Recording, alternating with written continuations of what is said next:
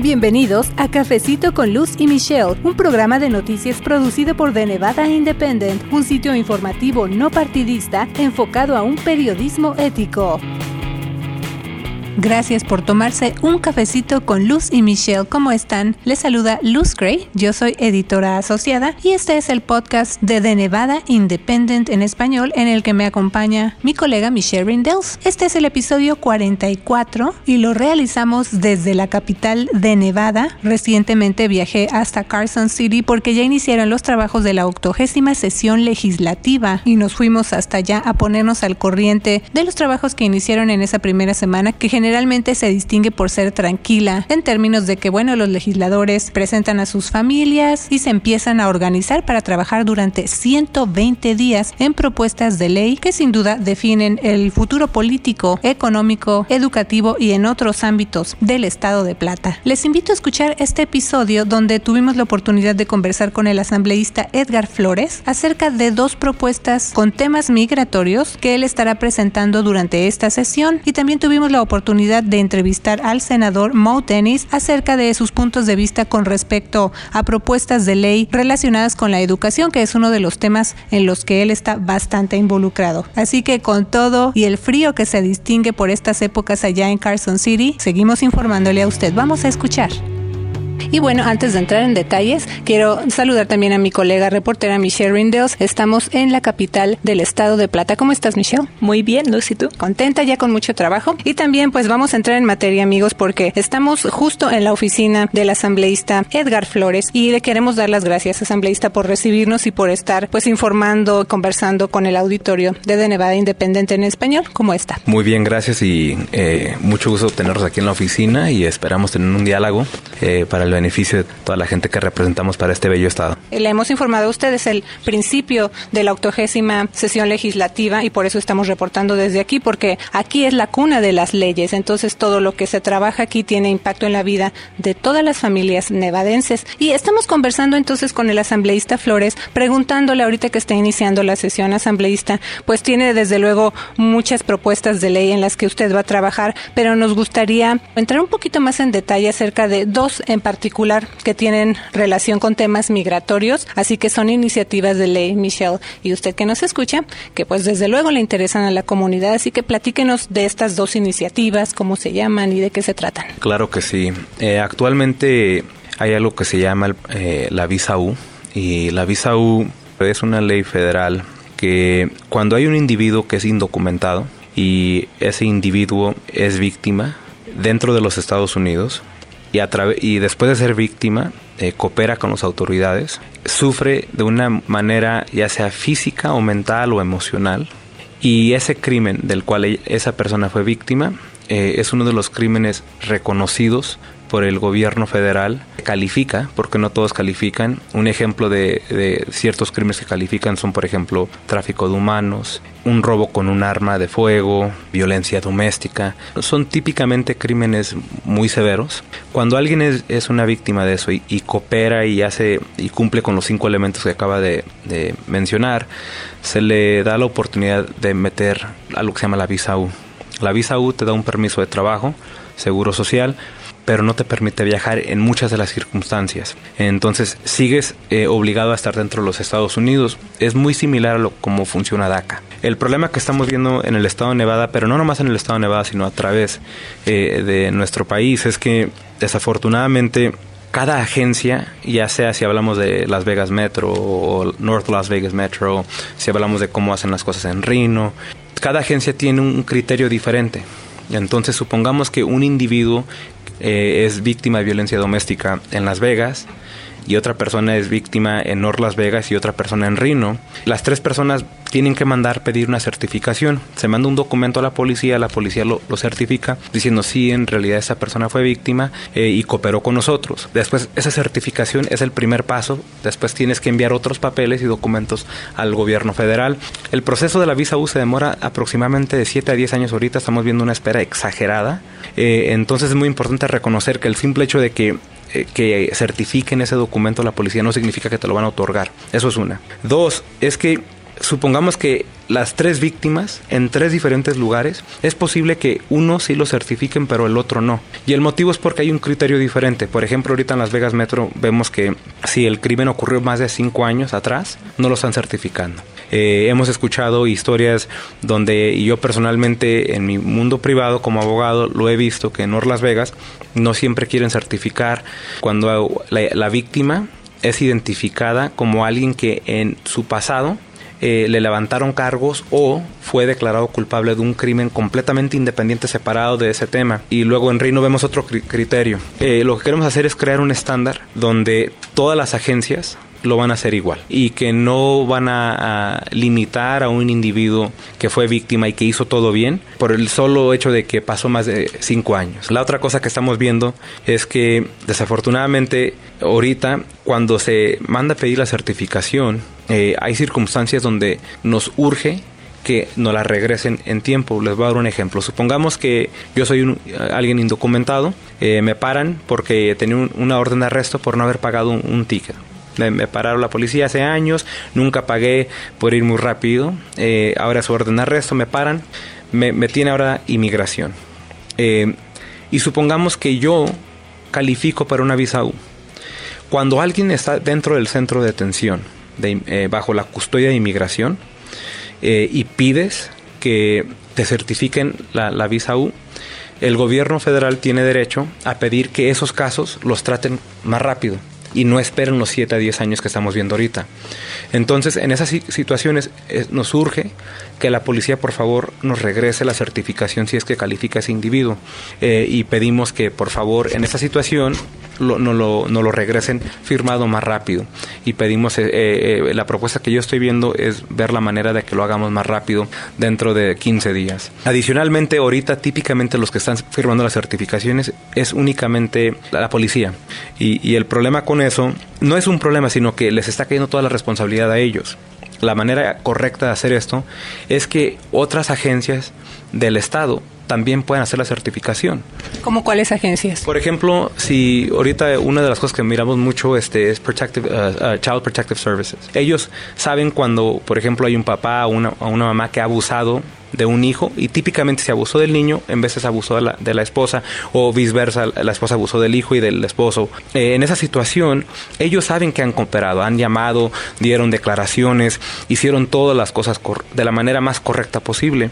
Quizás ellos serían una agencia que podría hacerlo. Queremos ahorita, ahorita estamos en esa, en esa, esa etapa de donde estamos explorando qué otras agencias pueden cooperar. Michelle, ¿tienes tú alguna pregunta? Porque también has estado eh, investigando hemos publicado noticias que se relacionan relacionan un poco con lo que está platicando el asambleísta Flores. Quiero añadir que hemos escrito mucho de, de Visa Azul porque habían trabajadores indocumentados en el tiroteo de 1 de octubre y están pidiendo ese visa U, entonces están en, en medio de eso, ese proceso, entonces podría ser afectados por esos cambios. También hemos reportado de eso, eh, que también era una, una situación que no se conocía mucho y entonces ellos inician este proceso de solicitar su certificación y es donde se empiezan a encontrar con algunas de las situaciones que usted nos menciona, ¿no? 100% de acuerdo, inclusive yo en mi mundo privado, nuestra nuestro buffet abrimos las puertas y, todos los casos relacionados a Visa U que vienen del el primero de octubre eh, los hicimos gratis, eh, no les cobramos a nadie e inclusive trabajamos con psicólogas que igual nos hicieron el favor de no cobrar nada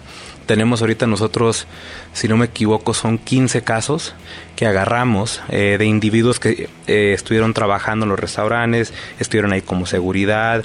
Eh, entonces tenemos muchas de esas personas con las que estamos trabajando.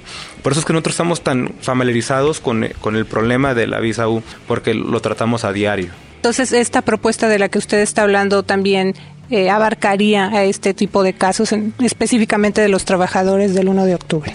Exactamente. Eh, una de las preguntas que donde eh, yo opino que hay el conflicto eh, entre los individuos que están pidiendo la certificación y la policía es que dicen es que no sé qué tanto ayudaste porque una de las cosas es que hayas cooperado con las autoridades pero una de las cosas que, que hemos hecho muy claro y que el reglamento ya lo hace claro a nivel federal el Congreso notificó que no era necesario que a través de la información que uno da haya un arresto. No es necesario que hayan declarado al inculpable. Basta con que hayas cooperado en, en el sentido que hayas presentado una, una denuncia con la policía.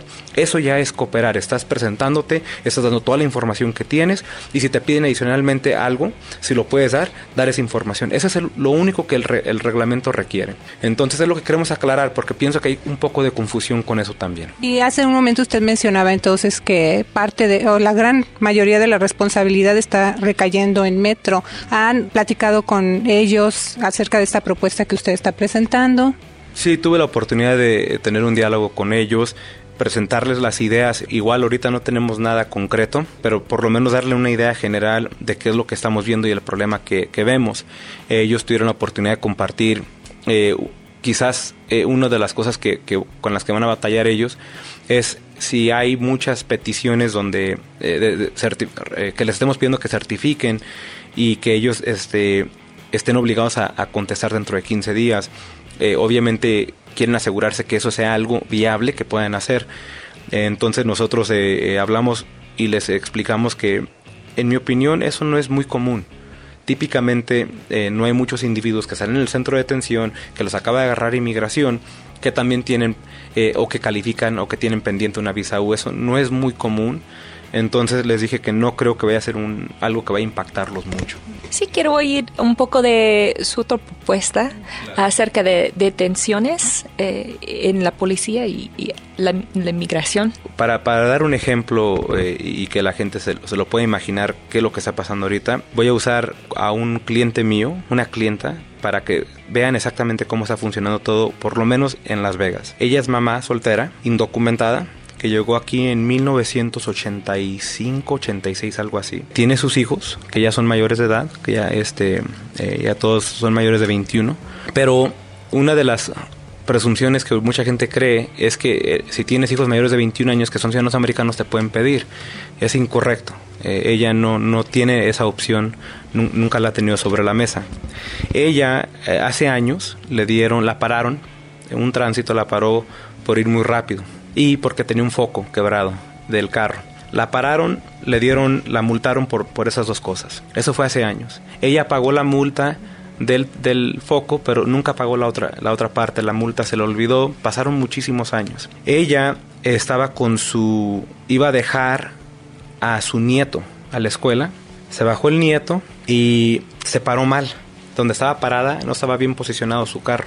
Llegó la policía por eso y la pararon cuando le iban a dar, la iban a multar por eso, por estar parada mal ahí, revisaron su, su récord y se dieron cuenta que tenía una orden de arresto de hace muchos años por no haber pagado el otro ticket previo. La, la, metieron a la cárcel. Cuando te meten en la cárcel, una de las preguntas que te hacen es ¿dónde naciste? Cuando dices que no naciste en los Estados Unidos, eso automáticamente este, hace que corran tu nombre a través de un programa que se llama el 287G. El, el programa 287G es como el gobierno federal identifica que alguien es indocumentado. Eh, y, típicamente después de que se dan cuenta que es indocumentado, ellos piden que la policía estatal o, la cárcel eh, eh, de la ciudad o el condado detenga a ese individuo por 48 horas. Eso es a costo del, estado de Nevada. Nosotros estamos pagando eso.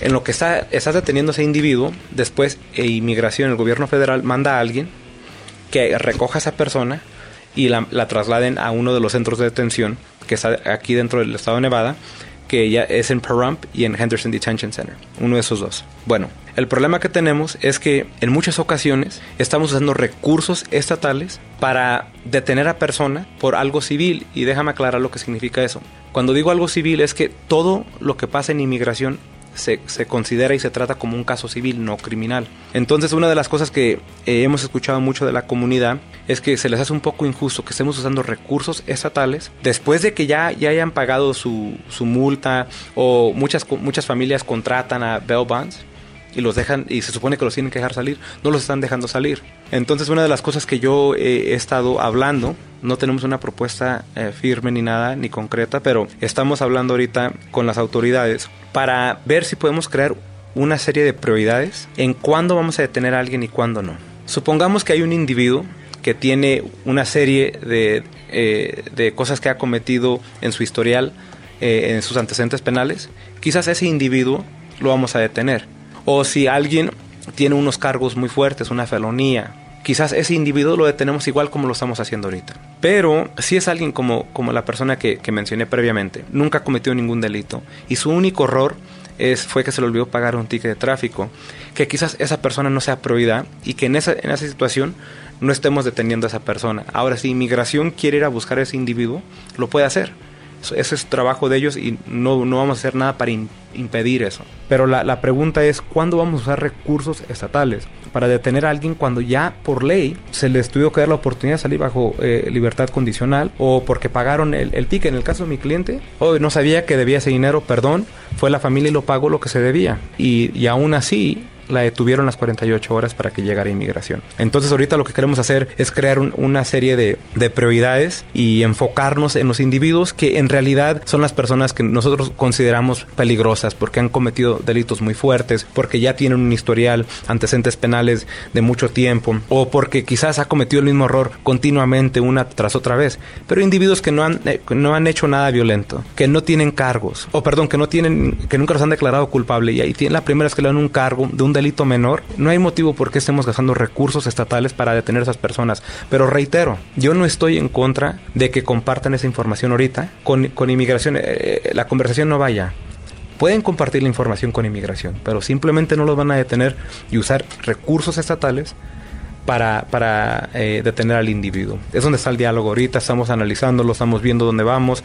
Eh, ver qué es lo que opina eh, la policía, a ver qué es lo que opinan nuestras cárceles, eh, y, tratar de llegar a un acuerdo donde estamos haciendo algo que tampoco complace a un, o sea, co completamente a ningún lado, que, estamos llegando eh, en un punto donde estamos sentados todos en la mesa y decimos, aquí podemos llegar a un acuerdo entre todos y no estamos ni dándole todo lo que nos pide un lado ni el otro. Es algo donde llegamos juntos todos eh, y, estoy esperanzado que con diálogo como el que estamos teniendo ahorita vamos a poder llegar a un acuerdo. ¿Te acuerdas tú que platicamos con algunas personas afectadas? Entonces es un problema que, que se está viendo bastante. Sí, hace dos años la senadora Ivana Cancela tenía una propuesta para cambiar uh, el acuerdo 280, 287G, pero es un tema muy sensible y había miedo que el gobierno federal va a quitar los fondos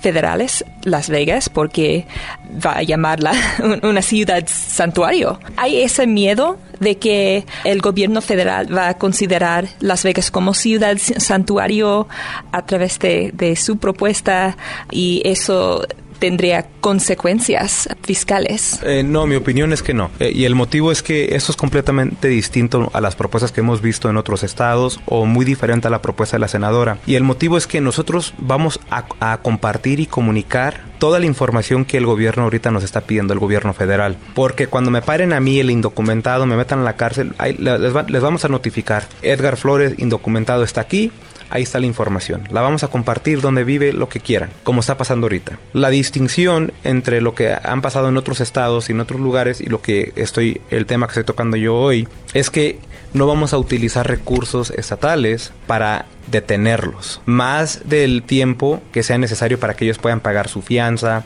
o si tienen algo pendiente que, resuelvan ese problema, que es de la manera que eh, manejamos todo actualmente. El día de hoy, si un ciudadano americano lo para la policía, te dicen, mira, tienes una orden de arresto por tal tiempo, la familia o ese individuo lo paga y lo dejan salir. Eh, eh, no estamos proponiendo nada diferente a eso. Van a tener que cumplir con todos los reglamentos estatales. La única diferencia va a ser que al momento de cumplir con eso, así como cualquier ciudadano cuando sale, vamos a dejar salir a esos individuos también, pero nunca vamos a parar de reportar la información con el gobierno federal, que es, es, lo que yo opino que ellos siempre han alegado. No, es que eh, son un estado, una ciudad, un condado y, usan la, la, clasificación de santuario eh, en el sentido de que no quieren cooperar, no están trabajando con el gobierno federal.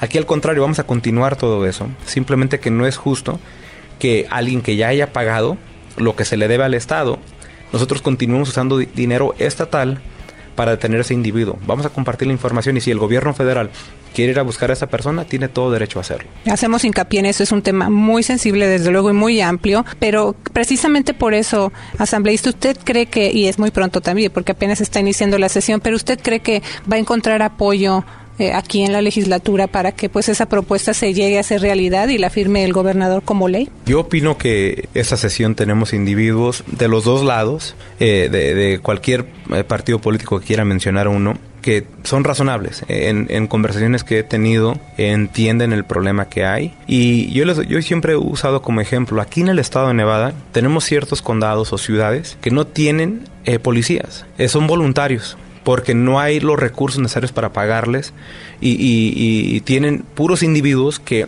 ellos se unieron y dijeron vamos a, crear un grupo de individuos que vamos a hacer el trabajo porque desafortunadamente no hay los recursos para pagarle a alguien. Y lo menciono eso porque no es justo que ese individuo que como voluntario que está ahí dedicándose a la seguridad de su familia y sus este eh, los individuos que viven en el pueblo, la ciudad donde están viviendo ellos, que aparte de ese trabajo, tengan que hacer trabajo federal, ¿me explico?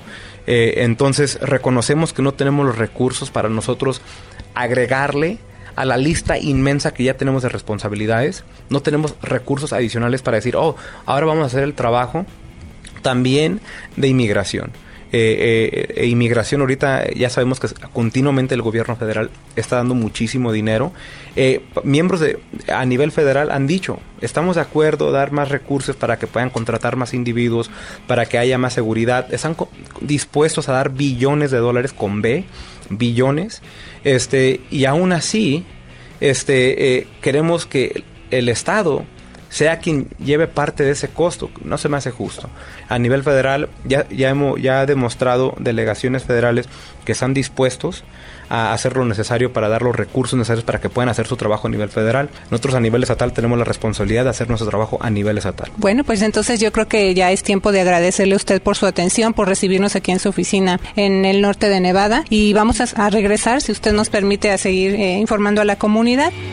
Bueno, esa fue la conversación que tuvimos con el asambleísta demócrata Edgar Flores y también tuve la oportunidad de conversar con el senador demócrata Mo Dennis acerca de temas como la educación y una idea, una propuesta que él presentó en sesiones legislativas anteriores con respecto a un centro para ayudar a los inmigrantes, entre otros temas. Así que le invito a escuchar esta entrevista con el senador demócrata Mo Dennis.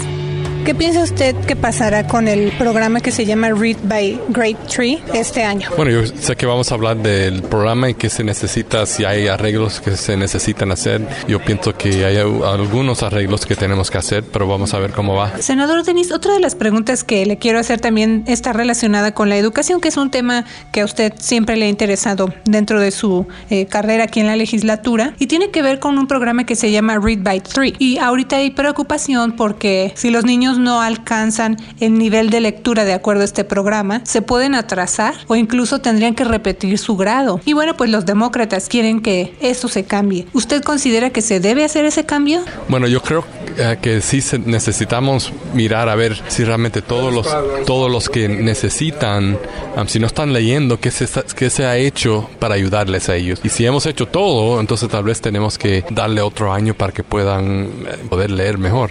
Pero si, si hay manera que le podemos dar ayuda extra y no tenemos que mantenerlos en el mismo grado por otro año, vamos a tratar de arreglar, de, hacer eso también. En general, ¿cómo ve el panorama de la educación ahora que ya empezaron las sesiones y pues que hay tantas preocupaciones por la beca de la oportunidad y sigue todavía este debate de las eh, cuentas de ahorro para la educación? Pues muchas personas dicen, van, los niños van a perder a lo mejor esa oportunidad, los que ya tienen becas. Bueno, en ese programa vamos a ver qué, qué, qué pasa con eso. Yo sé que tenemos un límite del dinero que hay para no solo para educación, para, para el Estado y tenemos que mirar cómo podemos ayudar a los estudiantes. Para mí el, enfoque va a ser qué podemos hacer para ayudar al estudiante y tratar de no dejar ningunos atrás. Yo sé que ese programa es uno que ha ayudado a, estudiantes, pero también es uno que hablamos que no era permanente, ah, así que no sé lo que va a pasar en el momento, ah, pero vamos a mirar a ver qué podemos hacer para mejorar educación aquí en Nevada. Y yo sé que apenas está empezando, es el primer día de las sesiones, pero ¿cuáles son sus prioridades hasta el momento? ¿Qué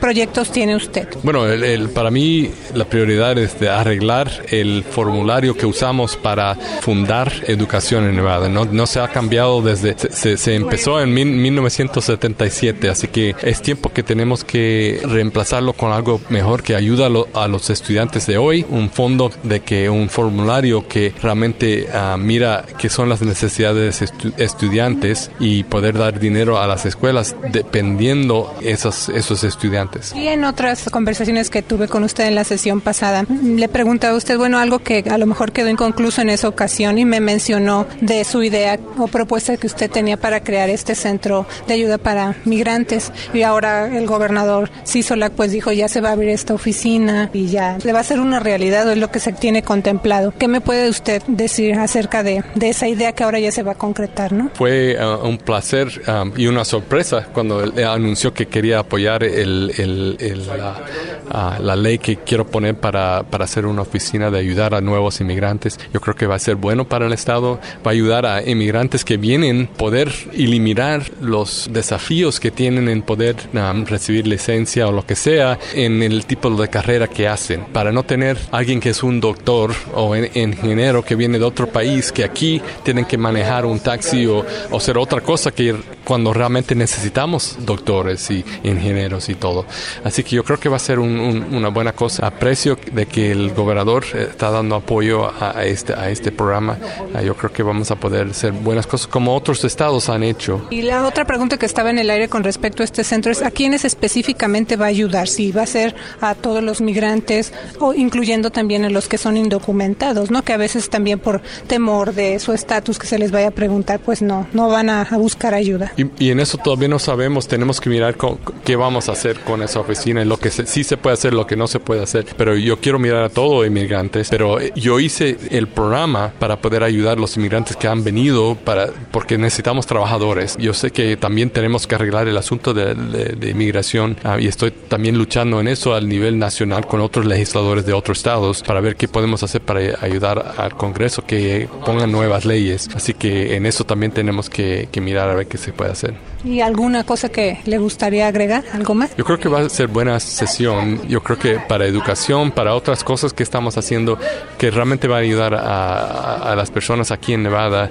a de poder tener mejor vidas, tener trabajo, ser mejor educados y, preparar el futuro para Nevada, porque el futuro realmente son los, los niños que tenemos aquí, que podemos hacer para ayudarles a ellos. ¿Le ha tocado ser parte y vivir momentos históricos en la política del Estado como latino? Por ser uno de los primeros senadores latinos. Y ahora tenemos este otro momento histórico con la mayoría eh, femenina, ¿no? ¿Qué me dice de esto que se está viviendo, de, esta, de estos momentos históricos, como le digo? Bueno, es, un, eh, es bien impresionante del, hecho de que somos primero en hacer algo en Nevada, ah, pero es, es, tiempo que ha pasado esto, porque realmente todos tenemos diferente manera de, de hacer leyes y eso y las experiencias que tenemos y el hecho de que tenemos una mayoría femenino, va a ser, ah, yo creo que maravilloso para el Estado porque vamos a poder escuchar voces que tal vez en el pasado no se escucharon.